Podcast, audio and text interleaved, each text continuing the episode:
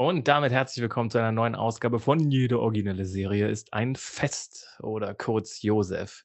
Wir beschäftigen uns heute mit der achten Folge und damit die vorletzte Folge von Watchmen. A God Walks into a Bar. Und wenn ich sage wir, meine ich nicht nur mich, Thorsten Osterman, sondern auch die Frau, die öfters von Fremden in einer Bar angesprochen wird. Maggie Gelani. Und der Mann, äh, der öfters mal Kippen holen geht. Mammon White.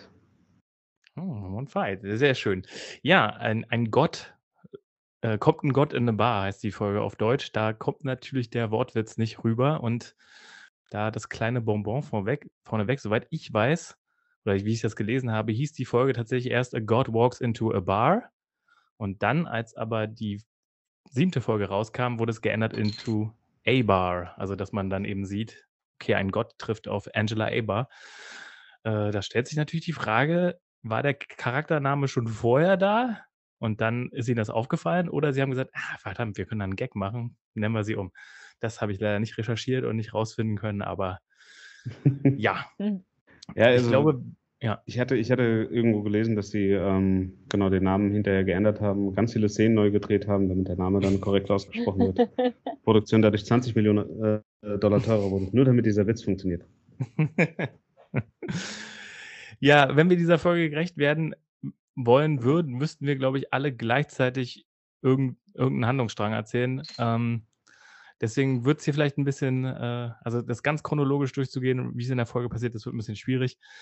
Man kann jedenfalls sagen, dass die Rahmenhandlung der Titel der Folge ist, nämlich ein Gott, in dem Fall Dr. Manhattan, läuft in eine Bar und trifft dabei auf Angela A. Bar.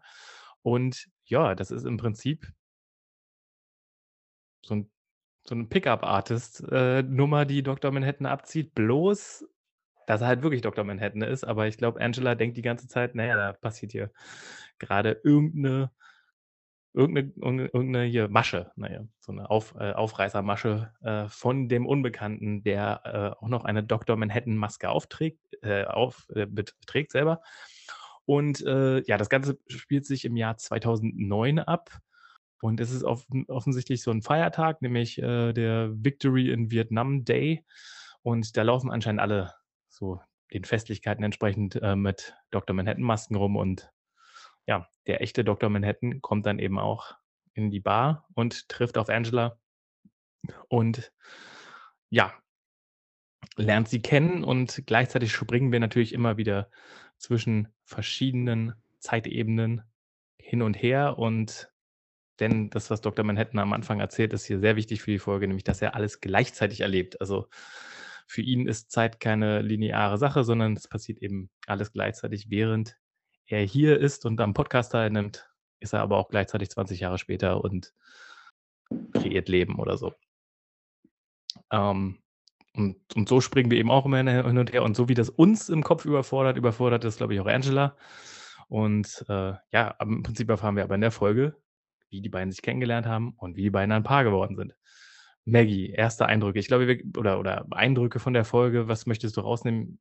Wie gesagt, es wird schwierig, die Folge so so zu behandeln, wie sie, wie sie wirklich abgelaufen ist, weil sie halt immer wieder hin und her springt. Es ist generell auch schwierig, sich so richtig an die Folge zu erinnern. Ich habe sie heute erst mir angeschaut.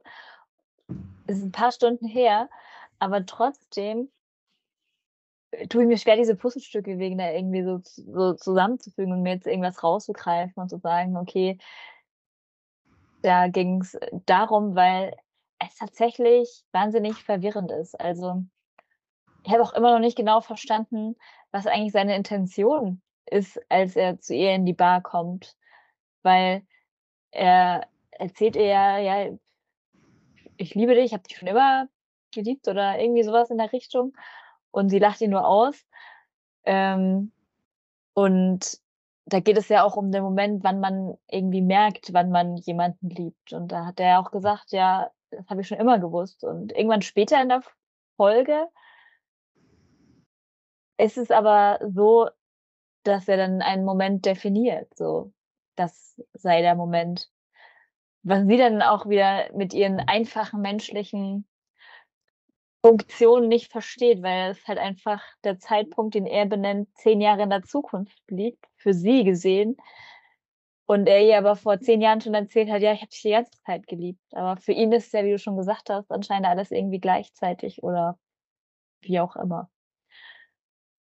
Deswegen weiß ich auch gar nicht, wie ich, wie ich da, wie ich da Okay. ansetzen soll.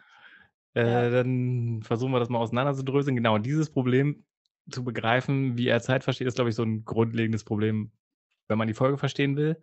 Ähm, er fängt ja auch damit an, äh, er fragt immer wieder: „Willst du morgen Abend mit mir Dinner haben?“ Also, zum Essen gehen. Und sie sagt ja eigentlich immer: „Nein, no fucking way“, weil sie halt denkt, äh, mit so einer Masche, äh, lasse ich mich nicht aufreißen. Es ist ja nicht nur der Victory Vietnam Day, sondern auch der 10., 20. Tag, glaube ich. Wie alt ist sie da wahrscheinlich? Wahrscheinlich der 20. Tag äh, Jahrestag, äh, an dem ihre Eltern gestorben sind. Das haben wir in der letzten Folge gesehen.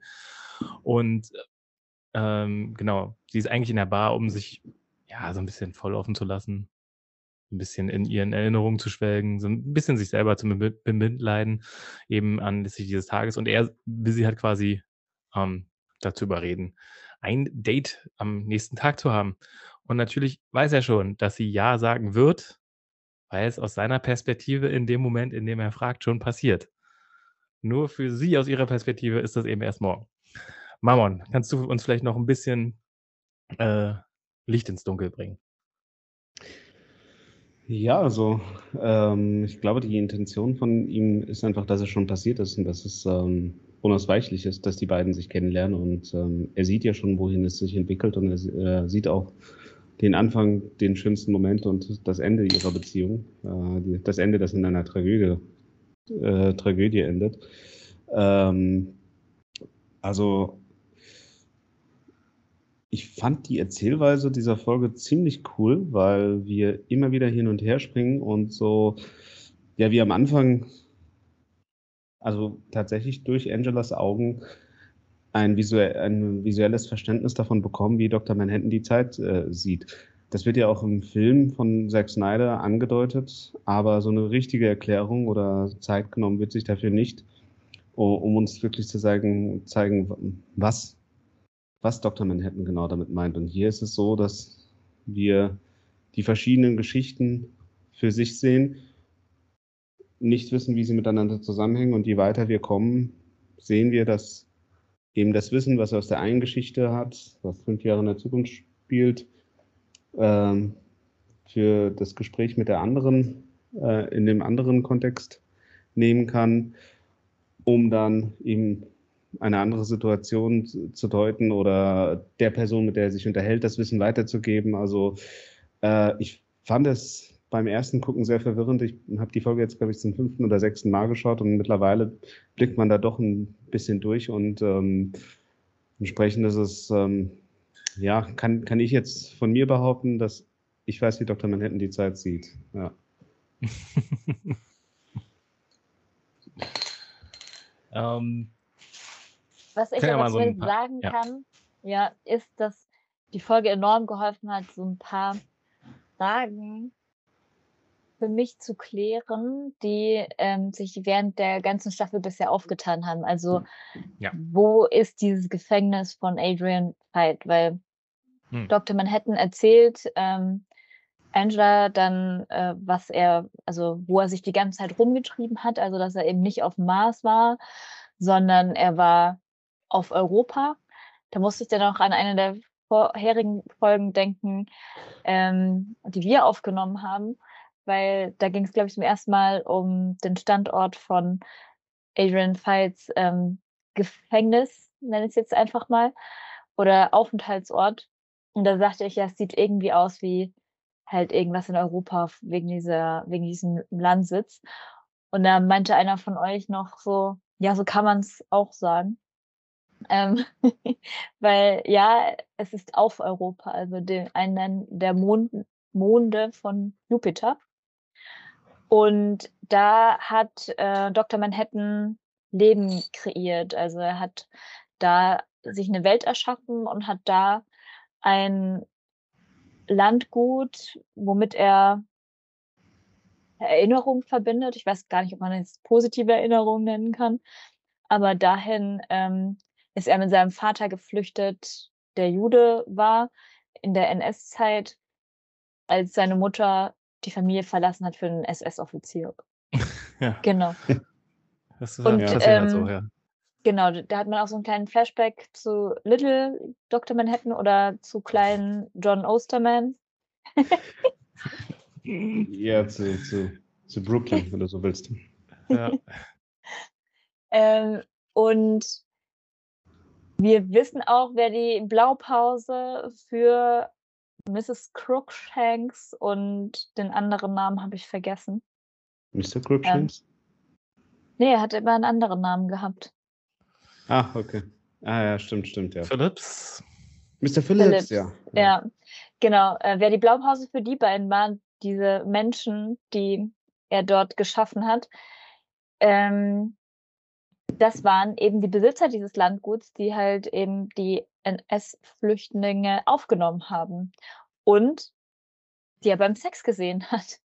Also ähm, auch irgendwie bezeichnend. Das war, fand ich auch irgendwie ganz witzig. Das war ähm, das erste Mal, dass er Liebe gesehen hat.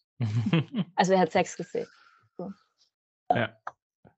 Und er, also sie geben mir auch eine Bibel als Geschenk und auch wenn er nicht dran, auch wenn sein Vater nicht dran glaubt äh, und er auch nicht, zeigen sie ihm noch ein bisschen Genesis, Adam und Eva und äh, sagen ihm, geben ihm auch so, glaube ich, so mit, mit die Botschaft auf den Weg, ne, dass er was Schönes kreieren soll. Ich glaube, sowas irgendwie in der Art. Mhm. Und wenn man sich jetzt vorstellt, er erlebt alles gleichzeitig, dann in dem Moment, wo er auf Europa Leben kreiert, denkt er wahrscheinlich, erlebt er auch diesen Moment. Und äh, deswegen wird er wahrscheinlich auch Crookshanks und Phillips so designen. Ja, er zieht ja sogar dieses äh, Schloss rüber. Ich glaube, das ich weiß nicht, ob du das schon gesagt hattest, aber es Ja. ist ja tatsächlich auch ein europäisches Schloss. Richtig, ja.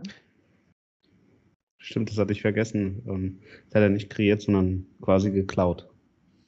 Das hat er geklaut, genau. Er hat auch, Ja. er hat auch teleportiert gesagt. Ne? Er hat nicht gesagt, Ja. dass er es kopiert hat, sondern einfach, das steht halt nicht mehr. Das ist wie bei Robin Hood Helden in Strumpfhosen. Da wird das Schloss einfach weggefahren. Hm. Also wenn ihr den Film gesehen habt. Ja, ich habe ihn gesehen, aber ich kann mich nicht mehr daran erinnern, dass das Schloss weggefahren wurde. Doch, da steht drauf ähm, ähm, eingezogen oder zwangsabwendet und dann wird es weggefahren. Geil. Für alle, die sich Genau. gefragt haben, was Dr. Manhattan zwischen dem Film und der Serie gemacht hat, er war äh, kredithai. Krediter, ja. Die einzige Person, die ich mir noch nicht äh, ganz erklären konnte, aber ich glaube, es wurde dann auch am Ende gesagt, war der Game Warden. Ich glaube, das war der erste Mr. Phillips, richtig? Da sind wir doch jetzt äh, schon bei der Post-Credit-Szene. Ach so. Ja. Genau, das äh, erfahren wir, glaube ich, bei der Post-Credit-Szene, dass er der, der allererste ist. Genau, aber er war eben ähm, ja, ein NS-Flüchtling, wie du schon gesagt hast, beziehungsweise sein Vater. Und äh, er als Sohn ist dann eben mitgekommen. So, das ist so die, die grobe Story. Und er erzählt auch nochmal, wie er zu Dr. Manhattan geworden ist und dass er das auch in dem Moment jetzt erlebt, wie seine Haut von ihm runtergebrannt wird. Ähm, genau. Achso, was wir auch noch erfahren, ist, dass er Europa irgendwann als langweilig empfunden hat, weil die einfach, die Kreaturen einfach nur ihn äh, anbeten und ja, irgendwie keine Challenge irgendwie mehr bieten, ne? Ist einfach zu perfekt. Ja. Das sagt er, glaube ich. Ja. Ähm,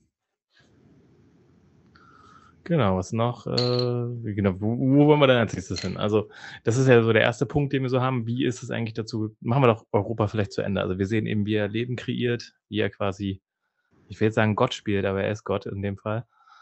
Kann man, Ähm, ja, kann man ja so sagen. Also äh, er kre kreiert Leben und ähm, sie ihn an. Also ja, das ist die Definition. Und wir erfahren eben auch später, äh, wie Adrian Veidt dahin kommt, denn der äh, ist, nachdem offensichtlich Robert Redford eben gewählt wurde und er sitzt in der Antarktis, das ist ja immer noch die Hauptstation oder seine, sein Hauptquartier aus dem, aus dem Film oder aus der Graphic Novel.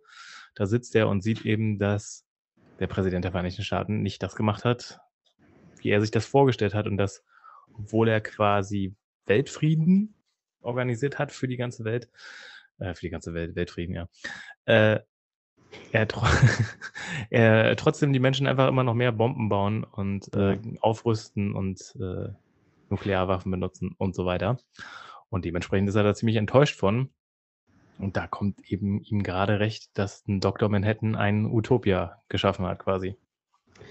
Genau, das, das was er selbst auf äh, Erden kreieren wollte, das hat ihm Dr. Manhattan auf Europa erschaffen. Und ähm, deswegen bietet er ihm dann an, ihn dorthin zu teleportieren, weil er dort wahrscheinlich glücklicher werden würde. Dort leben ja. alle Menschen in Einigkeit und Frieden miteinander, ohne dass es Atombomben gibt. Ja. Also ohne dass Atombomben für diese Sicherheit sorgen müssen. Dr. Manhattan sagt ja dann irgendwann, die Ironie an den Bomben ist, dass sie den Menschen eine gewisse Art von Sicherheit geben. Das ist so dieses Prinzip von äh, hier der NRA in Amerika. Ne? Also wenn die Lehrer auch bewaffnet wären, dann äh, müssten sie keine Angst mehr vor Schülern mit Waffen haben. Ja, total. Richtig. Macht Sinn. Ja, ja und es, es war ja eigentlich, es war ja auch so ein kleiner Handel, den die beiden da abgeschlossen haben. Mhm. Ähm, ich bringe dich nach Utopia, wenn du kreativ bist und ich habe nicht so genau verstanden, was er, was er jetzt genau von ihm wollte. So, also, ja, also ähm, im Laufe der Zeit, also am Anfang findet der Angela die, die Art, wie, wie Dr. Manhattan die Zeit sieht, äh, sehr aufregend. Also die findet das zum Beispiel am Anfang, ködert er, er sie ja mit, mit äh, seinem Wissen über ihr Leben. Und irgendwann, als sie dann die Beziehung doch etwas länger führen, merkt sie dann, wie, wie wie nervig das eigentlich ist, wenn die andere Person schon alles weiß, vor allem auch, wann, wann man wütend wird oder was einen wütend macht. Und ähm, sie wünscht sich, als dass auch er genauso wie sie in der Dunkelheit herumtapst. Und ähm, er, er wünscht sich das, das dann selber aber auch. Also ja. das scheint ja. Ja, genau. Also meint ja dann auch das letzte Mal, als er Angst hatte, war, als er in die Kammer ge, äh, gegangen ist, die ihn zu Dr. Manhattan gemacht hat. Und ja, also Genau, irgendwie wünscht er sich das auch. Und mit diesem Wunsch geht er dann zu Adrian White, der dann ihm offenbart, dass ihn zu pulverisieren eigentlich nur sein Plan B war. Sein Plan A war, ihn dazu zu bringen, dass er vergisst, dass er Dr. Manhattan ist. Also entsprechend hat er auch schon, ähm, wie sagt man, MacGuffin-mäßig schon alles vorbereitet und kann dann ja, ja, ja. Also, das, ne, ne, äh, das Werkzeug ihm präsentieren. Wie so ein Fernsehkoch, ne? Ich ja, habe genau. da schon mal was vorbereitet, genau. Ja. genau. Also ist auf die Situation vorbereitet eben ähm, und ja, die Idee ist ja eigentlich clever, ne? Wenn du vergisst, wie deine Kräfte einzusetzen sind, dann setzt du sie nicht ein. Außer eben in als Reflex in Notsituationen. Extremsituationen, genau. Das, das war schon äh, so, so ein aller Christopher Nolan lazy Writing. So, aber wenn das passiert, dann da kannst du trotzdem deine Kräfte benutzen. Hm, Was dann erklärt, warum, warum er dann später äh, in der Weißen Nacht, so heißt es doch, oder? White Knight, ja. oder? White Knight, ja. The White Knight, ja. ja.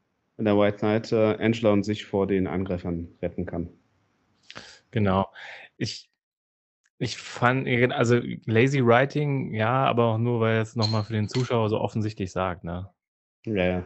ja so, also das genau. wäre jetzt nicht nötig gewesen, das hätte man sich vielleicht irgendwie war aber auch ja, nur ein, ein, Flashback, den man dann nochmal gesehen hat. Ich weiß nicht mehr in welcher Situation. Ich glaube, mhm. dann in der Jetztzeit, ähm, als sie ihn dann nochmal irgendwie anspricht oder sowas. Ähm, da war, hat man nochmal ein Flashback gesehen, wie Adrian Fight halt sagt, dass er in extremen Situationen dann dies und das tut. Ja, also es war schon extrem ausformuliert, so das, das war ein bisschen, ein bisschen viel. Ja das stimmt. Ähm, ich überlege gerade, ah ja, der, er sollte noch sein Unfinished Business erledigen, bevor er sich diesen Ring einsetzt. Und da hat er gesagt, ja, Angela weiß nichts über ihren Großvater in New York. Den muss, jetzt, muss er jetzt erstmal besuchen. So. Und danach geht er mit diesem Ring zu Angela und lässt sich den in seinen Kopf einsetzen. Was ja dann offensichtlich das Gerät ist, äh, was Angela am Ende der letzten Folge aus seinem Kopf rausgeholt hat. Ja. Aber vorher darf er sich noch aussuchen, wie er dann wie er dann gerne aussehen will. aussehen möchte. Ja. Und da präsentiert sie eine Auswahl an unterschiedlicher Ethnizitäten als Leichen und dann wusste aber natürlich Dr. Manhattan schon, dass sie noch eine andere Leiche in petto hat. Und das war die eines Afroamerikaners. So. Ja. Was ich auch ganz interessant war, war, dass sie bei jeder Leiche gesagt hat, es gibt keine Angehörigen. Mhm. Ja. Bei der dritten habe ich mich gefragt, ob das die vietnamesische Polizei einfach so auf die Leichenzettel schreibt, damit sie sich keine Arbeit machen muss. Wir müssen Bescheid geben, ach, der kannte niemanden, den vermisst niemand. Ja.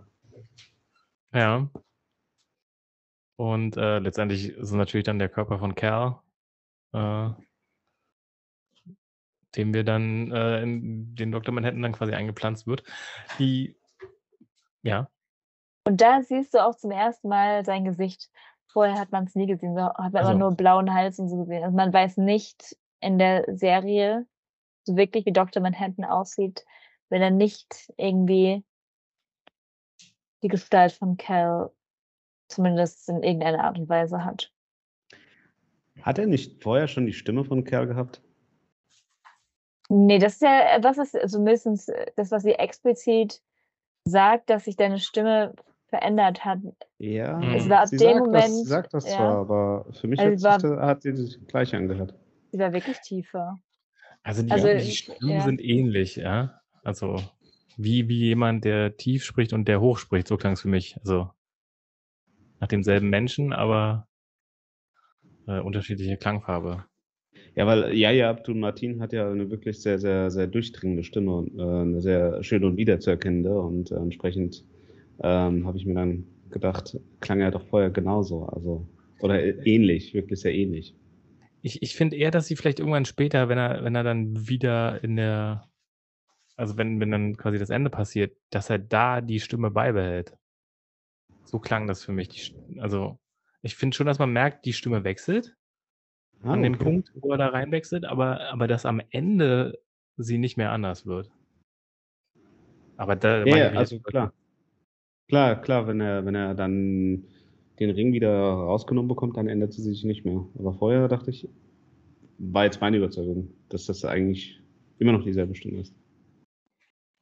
Was ich cool gefunden hätte, wenn sie Billy Co- Cudrop dazu hätten überreden können, ihn zu sprechen, bis er Ah, ja. sich verändert. Ja. Ja, stimmt. Aber haben sie nicht. Muss man eigentlich mal gucken, wer ihn, wer ihn spricht. Da gibt's ja, als er dann auf Adrian, also er tritt ja dann in, in der, äh, in dem Aufzug, sage ich mal, auch zu äh, Adrian Fight und da finde ich nett diesen ähm, kulturelle Angleichung oder Blackfacing-Gag, der damit reinkommt. Also, äh, ey, ist jetzt 2009, also jetzt kannst du nicht dich schwarz verkleiden. Das war äh, besser als sein Furzgag, meinst du? ja, auf jeden Fall. Äh, genau, also und die Idee ist tatsächlich von Angela, ne? Nimm doch die Form an von einem, der immerhin schon eine Sozialversicherungsnummer hat und eine Vergangenheit, aber dessen Leben abrupt endet und dann sagen wir halt, du hat, der hatte Amnesie und du äh, nimmst dann die Rolle ein und der Clou ist ja, wie gesagt, dass das Wesen an sich gleich bleibt, aber dass alle Erinnerungen eben weg sind. Wo ich jetzt sagen würde, weiß nicht, ob das in echt wirklich funktionieren würde so. Also ich würde sagen, Also- nein, weil ich meine, die Erinnerungen machen dich ja zu der Person. Deine Erinnerungen, Erfahrungen machen dich zu der Person, der du bist. Und du bist doch auch nicht mehr, also Dr. Manhattan ist doch nicht mehr John oder Cal oder wer auch immer, ähm, also den er sich dann mimt. Wenn er seine Erinnerungen nicht hat, wenn er eben die ganzen Features, die Dr. Manhattan eben in sich trägt, wenn die plötzlich weg sind. Also sie hat ja dann eigentlich eine Person geschaffen, indem sie diesen Ring da eingesetzt hat, die sich dann irgendwie selber so ein bisschen formen kann, weil die Person sich an nichts erinnert. Also sie hat sich einfach so ihren, ihren Ken erschaffen, sag ich jetzt mal, ähm, den sie so ein bisschen so nach ihren Wünschen gestalten kann. Weil ich meine, sie war ja total frustriert von Dr. Manhattan, wie Dr. Manhattan halt ist. So, ja, ich weiß alles und ähm, was war und was sein wird, so mäßig. Ähm, und das hatte sie ja bis aufs Blut gereizt, dass sie ihn auch weggeschickt hat. Und dann sagte er, ja, ich erinnere, also ich mache meine Erinnerung weg, damit wir zusammen sein können. Ja, okay, dann bist du aber ja nicht mehr du. Wäre jetzt irgendwie meine, meine stimmt, ja. Konsequenz in der Sache. So. Das stimmt, tatsächlich, da habe habe ich mir das auch gedacht. Also inwieweit äh, verhält er sich dann so wieder wie äh, Dr. Manhattan? Ähm, er sagt dann zwar, dass er immer noch dieselbe Person bleibt, aber ja, die, die Erinnerungen fehlen ja dann komplett. Und die Frage ist ja auch, ab wann die Erinnerungen fehlen? Fehlen sie dann ab dem Zeitpunkt, wo er gestorben war? Also quasi die Person. Und er weiß gar nicht, wer Angela ist oder, oder äh, also ich meine, weiß er noch, wer Angela ist? Äh, Weiß Nee. er noch, dass sie die Beziehung geführt haben? Ähm, Äh, Nee, also so wie ich das verstanden hatte, hat er auch Laura, Laurie irgendwann gesagt, wie unglaublich ähm, convenient das ja sei, also wie unglaublich passend oder treffend das ist, dass Cal sich ja so an gar nichts mehr erinnern kann aus seiner Vergangenheit, also 0,0. Ähm, so eine, nee, oder Lady True hat das gesagt. Mhm. Das gibt es eigentlich wissenschaftlich nicht. Also Amnesie ist meist nicht vollständig ausgelöschtes weißes Papier. Und so sei es ja wohl bei Cal. Wäre ein medizinisches Wunder, wenn das so existieren würde. Übrigens habe ich jetzt mal bei IMDb geschaut. Die Stimme von John ist tatsächlich von jemand anderem am Anfang. Das Hm. wäre mir nicht aufgefallen. Dann gibt es diese wunderschöne Stimme zweimal. ja, also es ist natürlich sehr convenient, tatsächlich. Also, Also im Prinzip hat sie dann ein, halt einfach sich den sexy Boy ausgesucht in der Leichenkammer, den, mit dem sie ähm, Oh ja. gerne irgendwie zusammen sein möchte und dann verliert er auch noch alles Nervige von Dr. Manhattan, weil er sich eben nicht mehr an alles erinnern kann und ihr dann nicht mit auf den Keks geht. Also weil ganz ehrlich, das habe ich mir auch schon immer in ähm, dem Film Watchmen gedacht, wer möchte denn mit Dr. Manhattan zusammen sein? Es ist doch so frustrierend von vorne bis hinten mit so einer Person zusammen zu sein, der das dann halt auch nicht für sich behalten kann, dass er alles weiß, sondern es dann auf die Nase binden muss dir immer, dass er jetzt genau weiß, was du sagst, wird mich rasend machen. Also, Also, man müsste eigentlich ein Trinkspiel daraus machen, äh, wie oft er sagt, dass er die Zeit anders wahrnimmt. Ja, ja. Ist ja. relativ und ich bin überall gleichzeitig und ich weiß genau, ich spreche jetzt genau das nach, was du jetzt sagst, nur um dir unter die Nase zu reiben, dass ich all das irgendwie schon Ja. weiß. War geil, Und- war, war lustig. Ah, ja. Ja. Ja, also, Und sie ist ja instantly wieder von ihm genervt, als, als sie ihm dieses Ding aus dem Kopf gehämmert hat. ja. Aber in, in diesen sechs Monaten muss es ja trotzdem irgendwie cool gewesen sein. Also, Ja, das frage ich mich, wie, wie, wie, wie ist das gelaufen? Also man hat ja auch nicht gesehen, wie deren erstes Date verlaufen ist. Na ja, gut, also ich, ich habe das so als ihr erstes Date verstanden, als sie sich da in der Bar treffen und länger unterhalten. Also sitzen da, trinken ein Bier zusammen und also das haben sie schon ganz cool dargestellt, dass er dann eben ihr mit dem Wissen, ähm, was er über sie hat, imponiert, weil er das auch wirklich sehr subtil immer einsetzt und dann auch nicht zu weit reingeht, sondern äh, so quasi das Gespräch am Laufen hält. Also es, dieses Flirten kam für mich schon ziemlich gut rüber und ähm, naja, es ist dann halt so, das findest du dann am Anfang ganz, ganz aufregend und interessant und dann gibt man sich in der Beziehung nicht mehr so Mühe, dann äh, benutzt man das so inflationär und irgendwann hängt es dem anderen zum Hals raus. Also das, was man am Anfang so toll fand, da, da denkt man sich, ja, das kann ich mir nicht mehr mit anschauen. Also Es, es hat er auch, glaube ich, auch genau das nicht verstanden. Hat er gesagt, ja, früher hat dir das gefallen, ja. Ähm, ja, genau, ja. Dr. Manhattan war. ja, So. genau. Also Ja. für mich war das, war das eigentlich schon ganz äh, gut dargestellt und ähm, dass du dann auch in der Zeit so andere Sachen, Vorlieben entwickelst oder, oder was anderes dir an deinem Partner gefällt und ähm, du dir manchmal denkst, ach, wenn ich den jetzt ändern könnte. Ja, ja. Ja, Also ich muss sagen, das funktioniert für mich tatsächlich richtig gut in der Folge. Mhm. Also, weil genau diese, diese Vorstellung, ja, wie ist das jetzt eigentlich, wenn du jetzt ewig auf dem hockst, das machen sie ja, zeigen sie ja wirklich relativ kurz. Und das, wie sie sich kennenlernen, das ist ganz cool irgendwie. Also niedlich, finde ich sogar. Mhm. Also, und ähm, tatsächlich auch dann dieses tragische Ende und so. Das finde ich eigentlich auch ganz gelungen. So, man Ja. sieht so irgendwie die wichtigsten Eck Eckpunkte und dadurch kaufe ich das ab. Wenn wir jetzt aber mal wieder ein Spin-off hätten und deren Beziehung sehen würden, dann würde die natürlich äh, wahrscheinlich eher sehr, ich würde sagen, toxisch sogar sein. Weil, weil das halt einfach, wie, wie ihr schon sagt, einfach unfassbar nervig sein muss mit jemandem. Ja. Da irgendwie Das hat sie doch sein, sogar der- auch schon, Ja. hat sie doch auch schon bei ihrem ersten Kennenlernen gesagt, ja, zehn Jahre sollen wir zusammen sein. Das hat sie ja gar nicht vorstellen können. Und so wie der erste Abend verlaufen ist, ja, oder das halbe Jahr dann verlaufen ist, natürlich hätte das niemals zehn Jahre gehalten. Weil es macht dich ja wahnsinnig, so wie er ist. Also mich würde es auch wahnsinnig machen.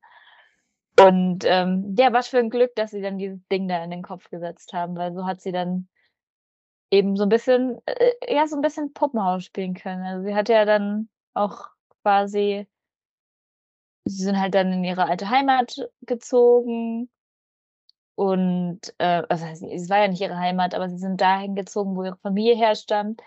Ähm, sie haben dann die Kinder bekommen, die er ihr versprochen hatte, auch schon beim ersten Date. Ähm, halt über anders, als man es vielleicht erwarten würde. Ja, Mhm. Ja, das Und ist hat ja beim ersten Sachen, Date auch schon, ja, und hat beim ersten Date ja auch schon verraten, wie er nicht mehr Dr. Manhattan sein könnte tatsächlich. Ja.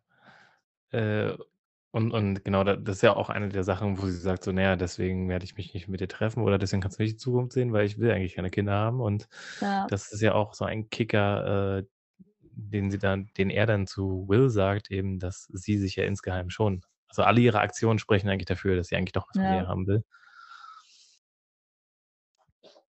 Genau.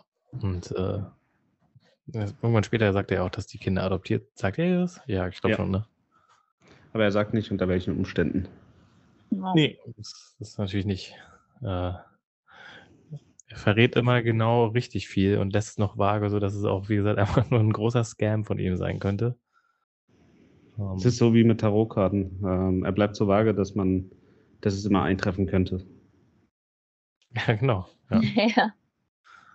ja. Äh, und ja, also letztendlich, das ist ja dann quasi auch am Ende dieser Szene, dann trifft sie sich natürlich mit ihm auf, also sagt sie nach fuck it. Also wahrscheinlich, weil einfach Ja. der Abend so unfassbar unterhaltsam war, dass sie sich einfach nochmal mit ihm treffen will. Und das schien ja auch so. Er ist ja auch in seiner Masche sehr charmant. Aber hey, er hat ja auch angedeutet, ähm, dass er das Date nicht auf Erden stattfinden wird, sondern irgendwo anders, Ah ja, weil stimmt. er sonst ja wiedererkennt, äh, erkennbar wäre an einem anderen Tag als dem Vietnam-Befreiungstag. Deswegen, keine Ahnung, kann er bestimmt ein paar Dinge machen, die einen ein halbes Jahr lang unterhalten und dann ist man vielleicht tatsächlich einfach genervt, wenn er mitten beim Sex an 20 Orten, naja, weiß ich nicht, überall gleichzeitig ist und ihr dann erzählt, weiß ich nicht, was hat er dir denn dann erzählt? Wo, ah ja, dass sie beim ersten Date sind und beim ersten Date hat er ihr davon erzählt, wann sie sich streiten oder so. Ja. Ja. ja, es ist. das stellt sich auch manchmal richtig blöd an. Also, das muss man jetzt auch sagen, ne? Das stimmt, ja. Ja. Also, Aber es ist Schicksal oder keine Ahnung, wie man es betiteln will, weil Ja, das er- stimmt halt auch. Wenn er, wenn Das- er alles weiß, dann hätte er ja auch jede Möglichkeit, es zu beeinflussen, aber er tut es ja nicht. Genau, er weiß, also das ist ja gerade der Punkt, er weiß ja nur alles, weil es überhaupt passiert. Ja. Wenn das nicht so passieren würde und er es gerade erleben würde, also er kann ja nicht in die Zukunft sehen, das sagt er, er erlebt nur alles gleichzeitig und deswegen kann er es nicht verändern. stimmt. Ihr versteht, was ich meine. Ja, Also Ja. das ist ja, das ist ja so der erste Impuls, den man jetzt dann beim ganzen Ende hat, so wieso bläst er denn nicht einfach alle weg? Weil er kann es nicht, weil er hat dieses Wissen ja nur, weil es genauso passiert ist. Aber da habe ich, also, wenn wir, wenn wir schon dabei sind, großer Logikfehler in der Folge für mich ist, warum geht er nicht einfach wieder zurück nach Europa? Ich meine, es ist so passiert, dass er da geblieben ist, aber warum? ja, das ist die gute Frage. Ja. Oder wenn er Ja, überall gleichzeitig war, also es ist ja auch dieser Moment, wo, ähm, wo er auch die Kinder wegsappt. so, Ja. als dann die Seven Cavalry quasi kurz davor ist, das Haus zu stürmen und mit diesem Laser da auf ihn zu schießen. Da zappt er die Kinder ja weg, weil die auch Angst bekommen. Und dann fragt sie ja, wo sind sie? Ja, bei deinem Großvater da und da. Ähm, und ja, hier Großvater, warum kennst du den, bla bla. Und dann hat er gesagt, ja, ich habe ihn vor so und so besucht und der, wenn du ihn da besucht hast, kannst du ihm auch eine Frage stellen. Und dann sagt er, ja klar, kann ich ihm eine Frage stellen. Ja. Und dann stellt er dem Großvater die Frage, ähm, ja, warum hast du Dings getötet? Ich habe seinen Namen jetzt gerade vergessen. Warum hast du Judd Crawford getötet oder woher wusstest du, dass er ein ähm, Cyclops-Mitglied ist? Genau. Genau. Und eine, äh, eine Kuckucksladen. hier Kuckucksladen-Maske in seinem Schrank versteckt. Genau. Ja. Und, Und- da ja. erfahren wir dann in dem Moment natürlich, dass Will Reeves das gar nicht, noch gar nicht weiß, sondern es in dem Moment erfährt. Ja, und ähm, die Frage ist dann für ewig geklärt, was zuerst da war, das Huhn oder das Ei. Die sind gleichzeitig entstanden. Ja. Genau, das verdeutlicht eben auch diese, diese Gleichzeitigkeit, die da ähm, eben abläuft. Denn, und wir haben jetzt hier also so ein, so ein Paradoxon eben, ne, so ein typisches. Wie. X-Men, Zukunft ist Vergangenheit oder irgendwie sowas. Äh, wie war das da nochmal? Äh, Das war Ach, kein das auch- Green? Das war nur ein sehr schlechter Film. Ja, gutes Szenen. äh, ähm,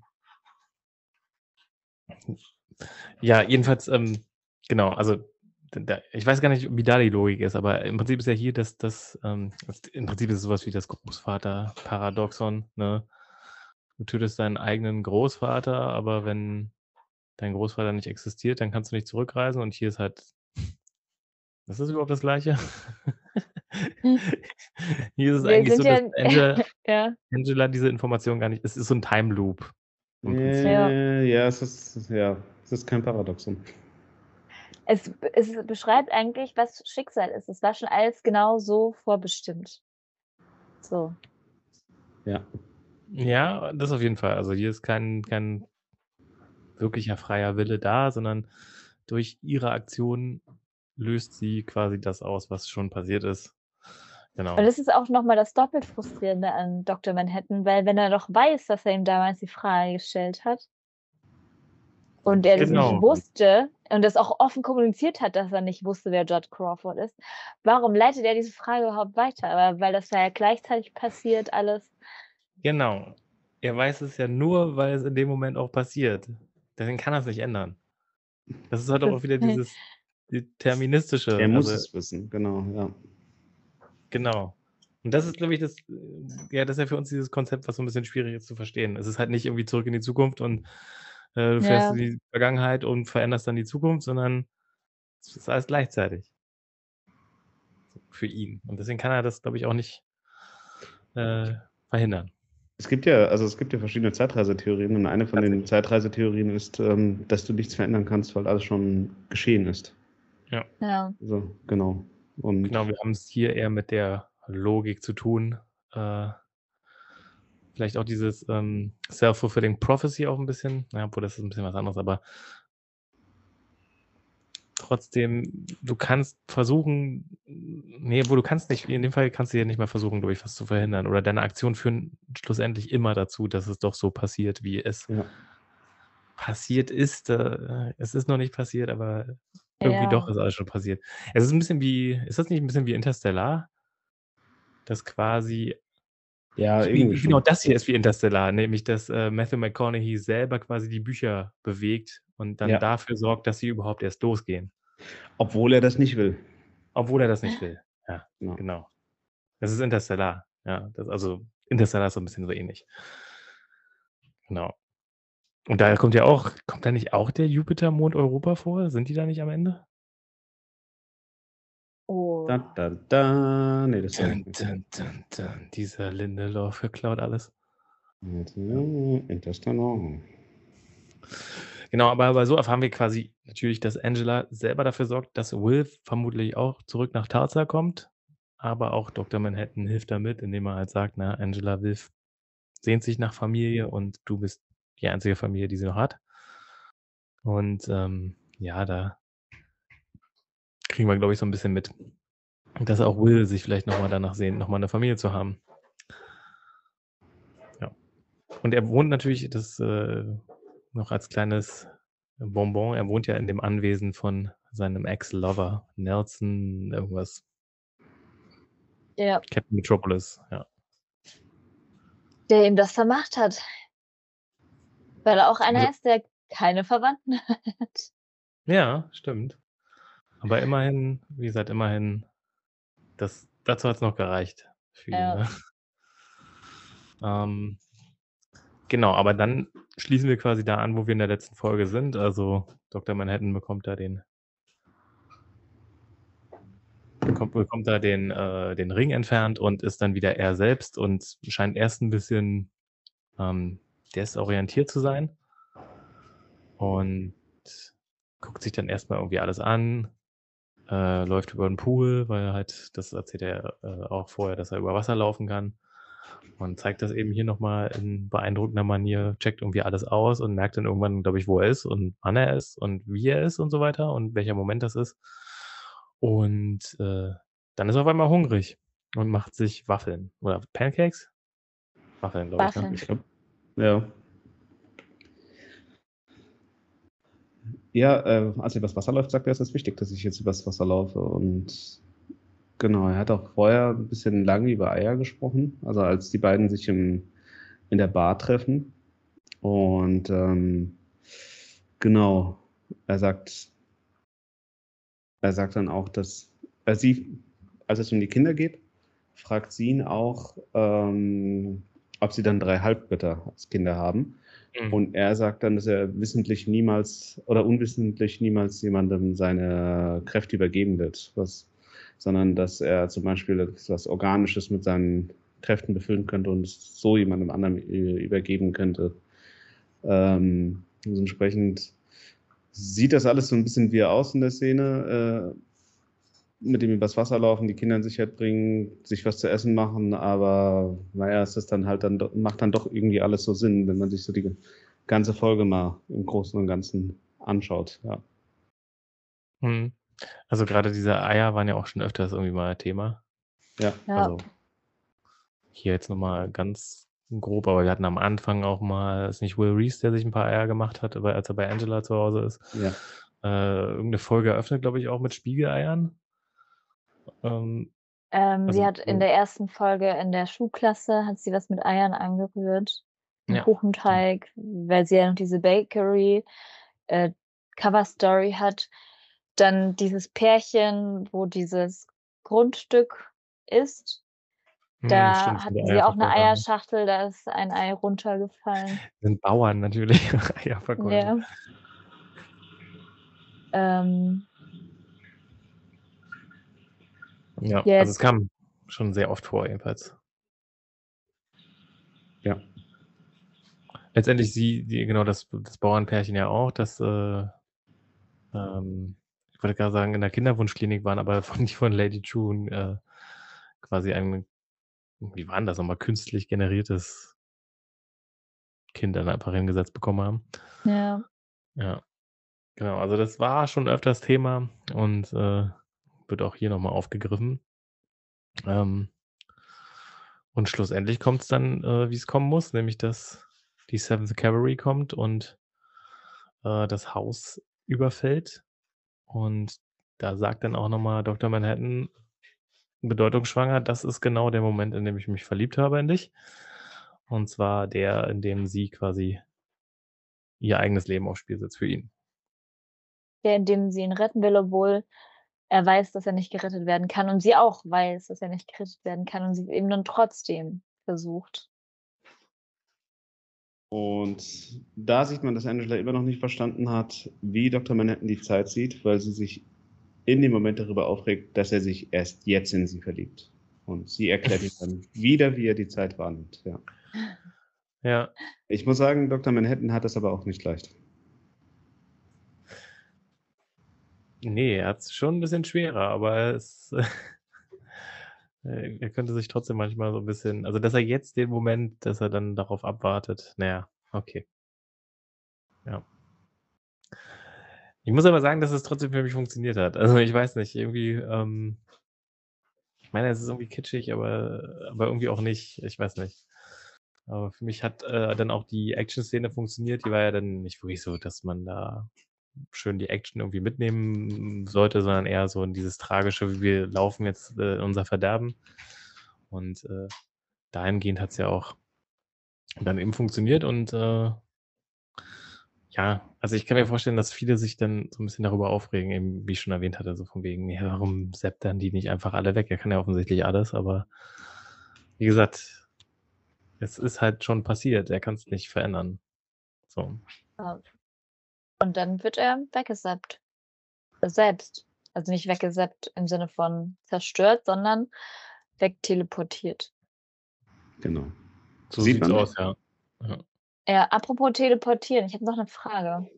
Wenn Adrian Veidt jetzt die ganze Zeit auf Europa ist wer Ja. schickt denn die Squid-Fälle, also die Squid-Regenfälle, während er nicht da ist? Weil in dem Moment, in dem 2009 Doktor Manhattan ihn besucht, sieht man, wie er das macht, das Event. Also, da hat Mhm. er einfach so so 'ne Schleuse, wo diese ganzen Mini-Tintenfische in so 'n Portal reingeschmissen werden und dann werden sie wahrscheinlich irgendwo runterregnen, hat sich dann irgend auf der Karte irgend so 'ne Region ausgesucht.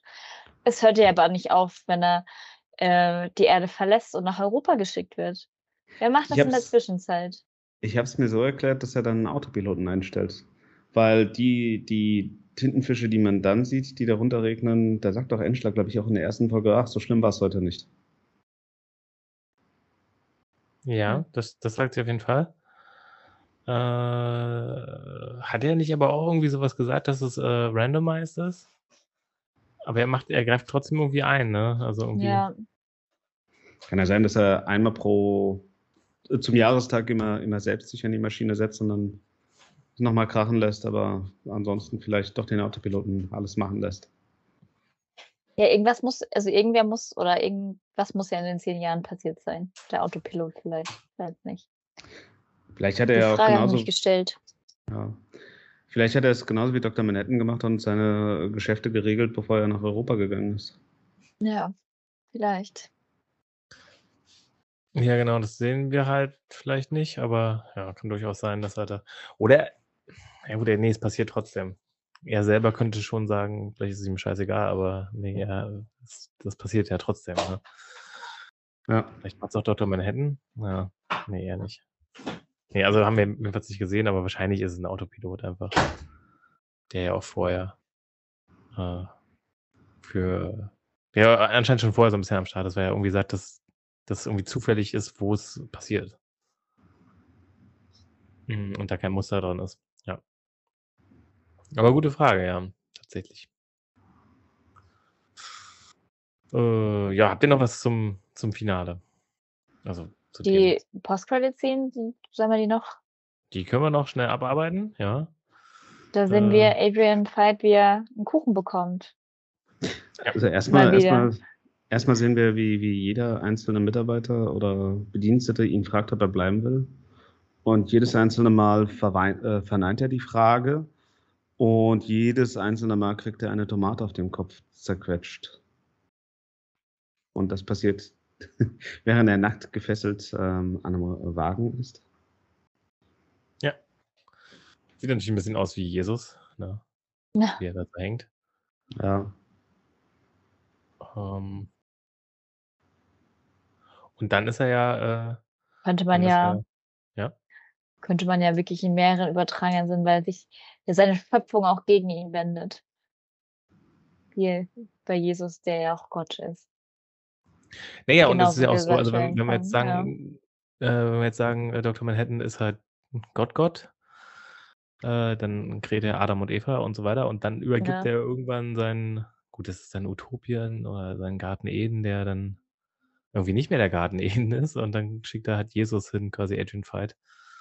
Äh, könnte man so 'n bisschen so interpretieren, der ja am Anfang auch da irgendwie äh, ganz gut drauf ist, aber dann irgendwann ihm das einfach wahnsinnig wird und ja, die Gefolgschaft sich ein Teil der der der Gefolgschaft quasi sich gegen ihn wendet. Das stimmt. Das würde aber dann auch heißen, dass sie ihn umbringen und er dann wieder aufersteht. Genau, das wäre dann der der ultimative die ultimative Parallele so, ja.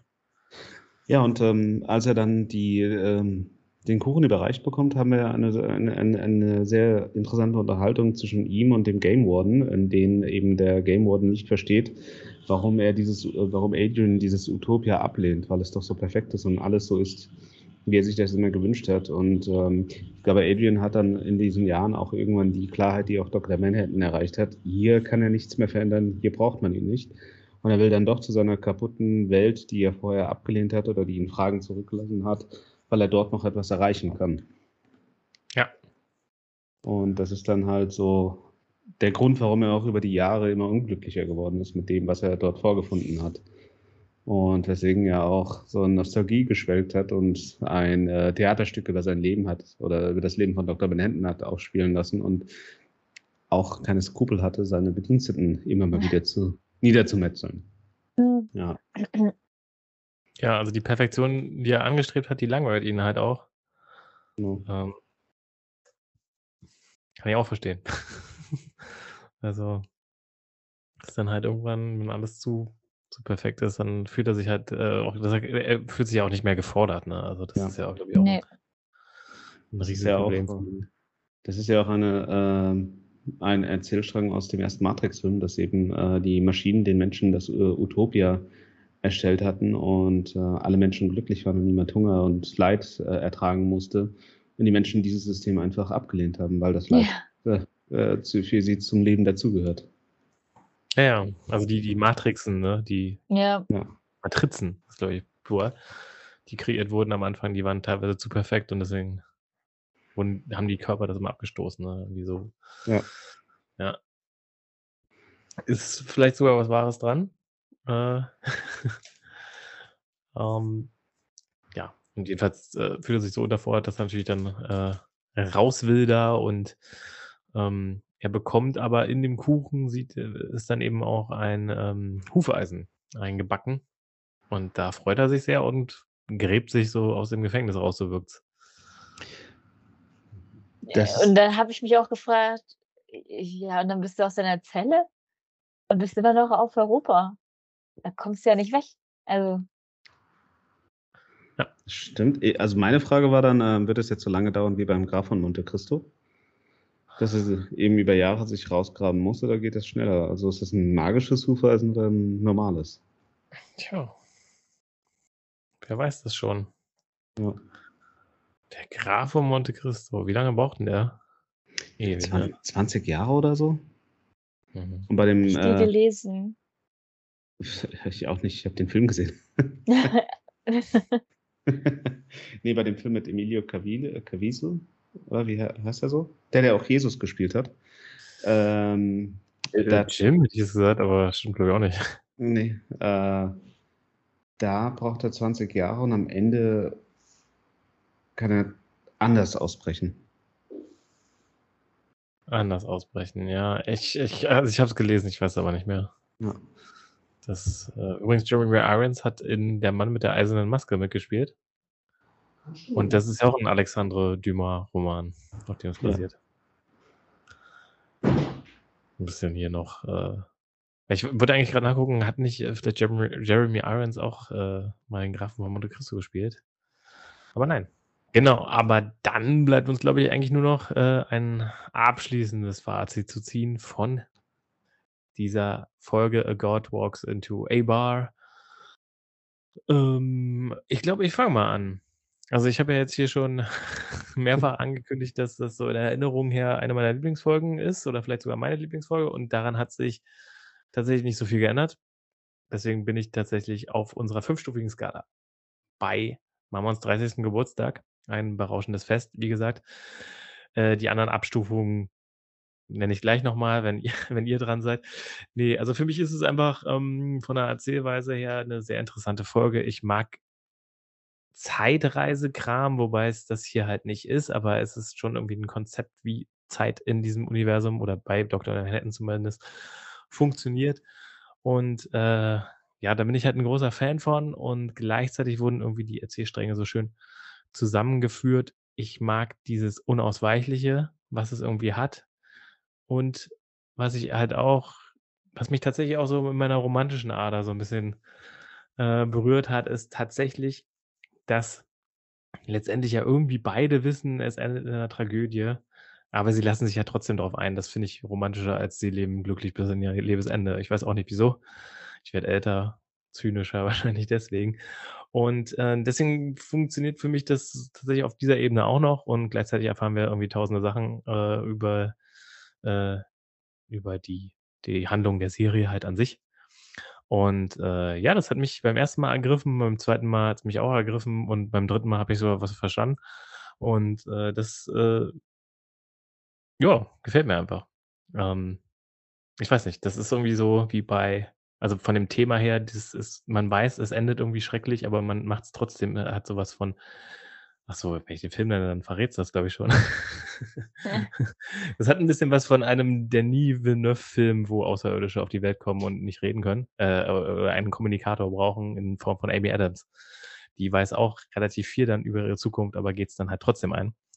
Und äh, so deswegen, ähm, weiß nicht, gefällt mir dieses thematische eben auch noch drüber und wie gesagt, für mich auch großartig erzählt und und ein Mindfuck irgendwie.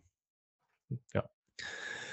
So, Mammon auf unserer Bewertungsskala, wobei das Schlechteste die das Begräbnis ist, die Beerdigung ist. Das Zweitschlechteste ist ein das Firmenjubiläum. In der Mitte haben wir ganz genau die Hochzeit. Äh, das Zweitbeste ist, wie immer, der Uniabschluss und das Allerbeste, wie gerade eben schon von mir vergeben, der 30. Geburtstag von dir. Wo pendelst du dich ein? Also das ist äh, das erste Mal ähm, in meiner gesamten Karriere. Ähm, und äh, seit wir diese, diese Skala benutzen, wo ich sage, diese Skala reicht mir nicht aus. äh,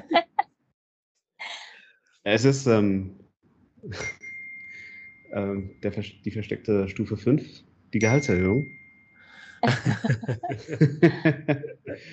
ähm, nee, ich fand die Folge absolut großartig. Ähm, es war dann auch, als ich sie dann mit Laura das äh, zweite Mal geschaut habe, wo ich dann gesagt habe, das ist meine Lieblingsfolge. Und sie sagte, das hast du schon bei Folge 7 gesagt. Ähm, meinte ich, nee, das ist wirklich meine Lieblingsfolge.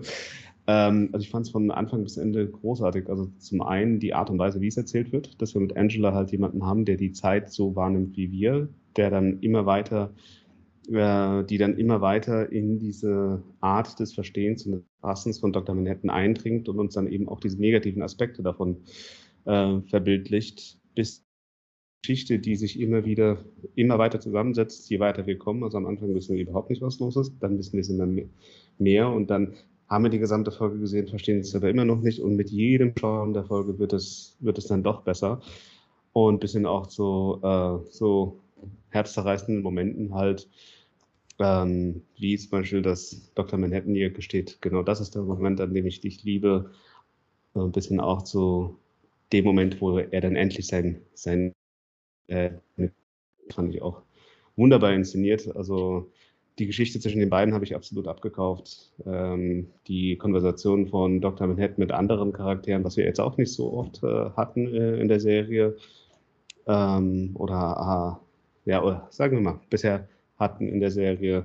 Das, das, war, das war auch ganz interessant. Also Dr. Manhattan ist ja wie ein über diese gesamte Staffel geschwebt und jetzt wurde er dann halt eingeführt. Also von daher großartig inszeniert und ähm, ähm, ja, ich war wunschlos glücklich ähm, und dachte mir dann, äh, besser kann es ja eigentlich nicht werden. Ja.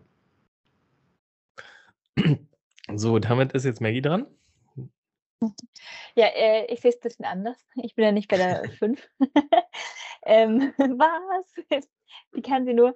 Nee, ich, ähm, vielleicht liegt es daran, dass ich sie noch nicht oft genug geschaut habe oder was auch immer. Ich fand sie ein bisschen frustrierend, weil mich Dr. Manhattan frustriert. Ich fand ihn schon bei Watchmen im Film irgendwie so einen nervigen Charakter. Und er nervt mich auch hier. So, ich mochte Cal und ich mag Dr. Manhattan nicht. Deswegen sage ich, das ist definitiv nicht die gleiche Person. Ähm, also sie hat in sich halt schön gebastelt. Ähm, in der Zeit, wo er eben erinner äh, seine Erinnerungen und damit finde ich sein Wesen, was eine Person ausmacht, vergessen hat, dass er eben Dr. Manhattan ist und ja. Deswegen, ähm, ja, für mich irgendwie so eine frustrierende Folge, weil ich Dr. Manhattan einen frustrierenden Charakter finde. Deswegen bin ich bei der drei der eigenen Hochzeit, also der goldenen Mitte. Ich hoffe, das Finale wird nochmal besser, weil ja, sonst endet das für mich so ein bisschen auf einer gut gestartet und hat mich dann vielleicht doch am Ende ein bisschen enttäuscht. Vielleicht waren die Erwartungen auch so hochgesetzt, weil ihr nee, wir haben ja hochgelobt Wir haben hattet. ja ordentlich, wir haben ja ordentlich Vorschusslorbeeren verteilt. Das stimmt. Und ja. wenn du jetzt natürlich gerade in den Folgen äh, das anders siehst, die wir äh, sehr gefeiert haben, wird es vielleicht natürlich sogar ein bisschen schwierig. Aber das ist ja das Schöne, dass wir hier äh, unterschiedliche Meinungen und äh, ja auch ähm, Jungfräulichkeit äh, bei dir auch noch haben, quasi, sag ich mal. Äh, deswegen, es wäre jetzt auch ein bisschen langweilig gewesen, wenn wir jetzt alle immer das Gleiche gesagt hätten. Deswegen, ich glaube, du, du entsprichst da auch tatsächlich äh, einen gewissen Teil von, von Leuten, die die Serie gesehen haben und äh, vielleicht nicht so begeistert waren.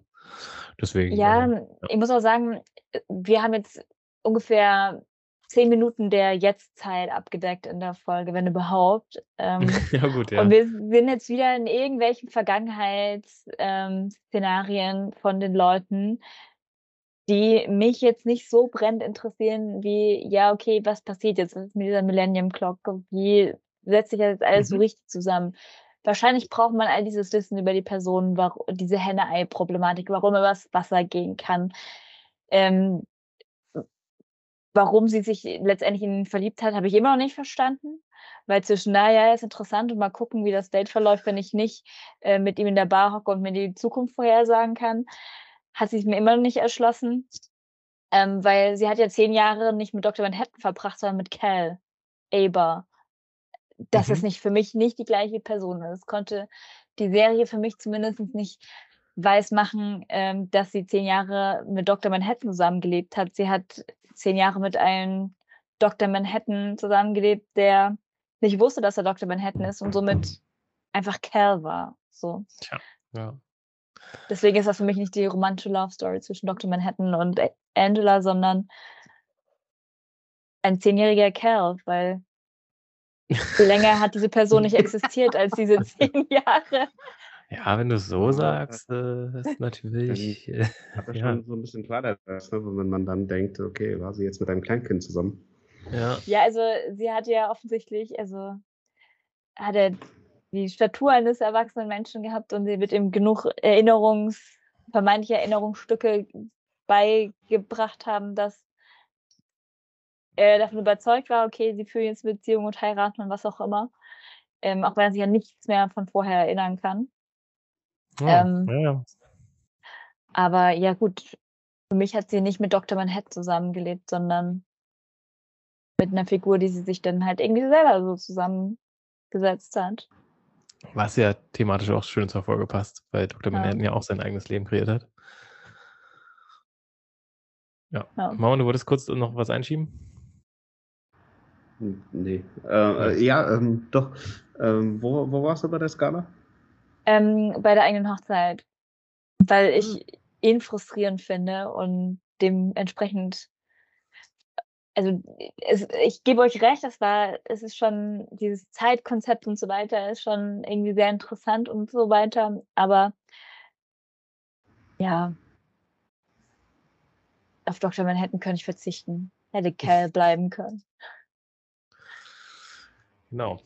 Aber, ich verstehe ähm, auch immer noch nicht, ehrlich gesagt, ähm, warum sie ihn überhaupt diesen Ring rausgeholt hat, weil ich meine, was soll er machen? Also ja, ganz ehrlich, wenn, wenn, also keiner weiß, dass dieser Ring in seinem Kopf steckt, es sei denn, äh, Adrian Veidt hat das in diesem Video verraten. Ähm, aber sonst hätte doch keiner gewusst, wie man an Dr. Manhattan in Cal rankommt.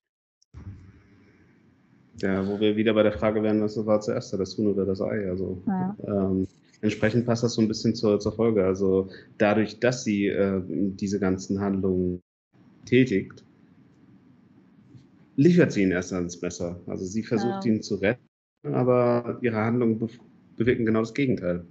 Ja, tatsächlich. Aber äh, ich glaube, das wird für Maggie weiterhin frustrierend bleiben. Ja.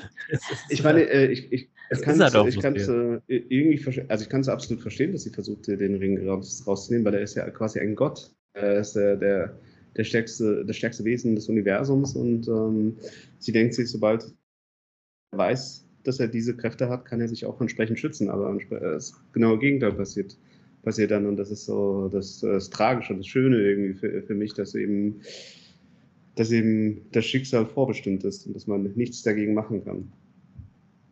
Genau. Aber genauso unvermeidlich wie der Tod oder der, das Wegseppen von Dr. Manhattan, das Ende der Beziehung, ist auch das Ende unserer Folge, denn uns bleibt eigentlich nicht mehr viel zu sagen, außer dass ihr uns auf iTunes bewerten könnt, eine Bewertung schreiben könnt. Ihr könnt uns bei Spotify liken, folgen, weiterempfehlen natürlich auch. Oder auch, ich weiß gar nicht, ob das bei anderen Podcast-Plattformen auch geht, aber ihr könnt äh, im RSS-Feed euch da reinladen. Ihr könnt auf YouTube Kommentare schreiben, Daumen hoch geben, uns abonnieren. Wir haben relativ wenig Abonnenten bisher sogar weniger als Teilnehmer hier, deswegen kann ich euch auch nochmal zu animieren, uns zu abonnieren. Vielleicht bin ich auch selber derjenige, der es noch nicht gemacht hat. Aber. Äh, ja, weil ich, ich habe äh, abonniert. Ich auch. Okay, vielleicht. ja, okay. Dann geht das an mich raus. Äh, und was wollte ich noch sagen? Ähm, genau, ihr könnt auf, euch, uns auf Instagram folgen unter Josef, der Podcast. YouTube-Link habe ich in der Beschreibung und auch die anderen Links müssten hier in der Beschreibung sein. Ähm, insofern bleibt mir nur zu sagen, vielen Dank fürs Zuhören. Und auf ein neues nächste Woche, wenn es dann tatsächlich zum Staffelfinale kommt. Und ich verrate nicht zu viel, wenn ich sage, Maggie, wir gehen jetzt ein bisschen mehr in die Millennium Clock und in den Handlungsstrang. Juhu. Ja. Auf eine umgekehrte Bewertung wahrscheinlich. wahrscheinlich. Mal gucken. Also auf Wiederhören und Sehen. Bis dann. Tschüss. Okay. Mauern, du hast es eilig, nehme ich an. Ich, ja, ich glaube.